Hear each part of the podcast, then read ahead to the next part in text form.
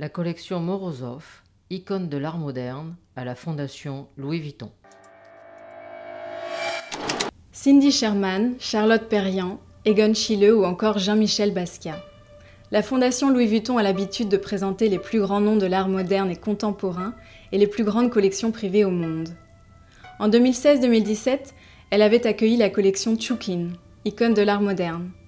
Celle de la collection Morozov est le second volet de cette série. Mikhaël et Ivan Abramovitch Morozov sont les descendants d'une grande lignée de manufacturiers textiles moscovites. Mais les deux frères sont avant tout amateurs d'art, en particulier d'art moderne occidental et surtout français. Michael l'aîné est une personnalité à la mode, érudit et organisateur de grandes fêtes mondaines.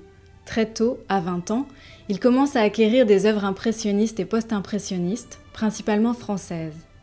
Son regard averti sur la littérature et l'art lui permet de comprendre le post-impressionnisme mieux que personne en Russie, où il introduit deux premiers artistes, Gauguin et Van Gogh.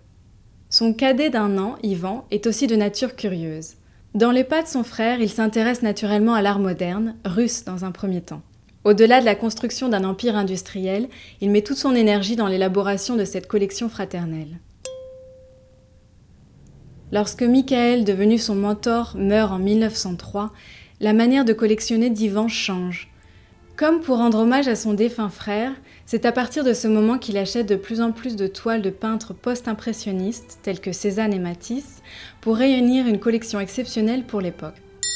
Pour la première fois, la collection Morozov est présentée hors de Russie.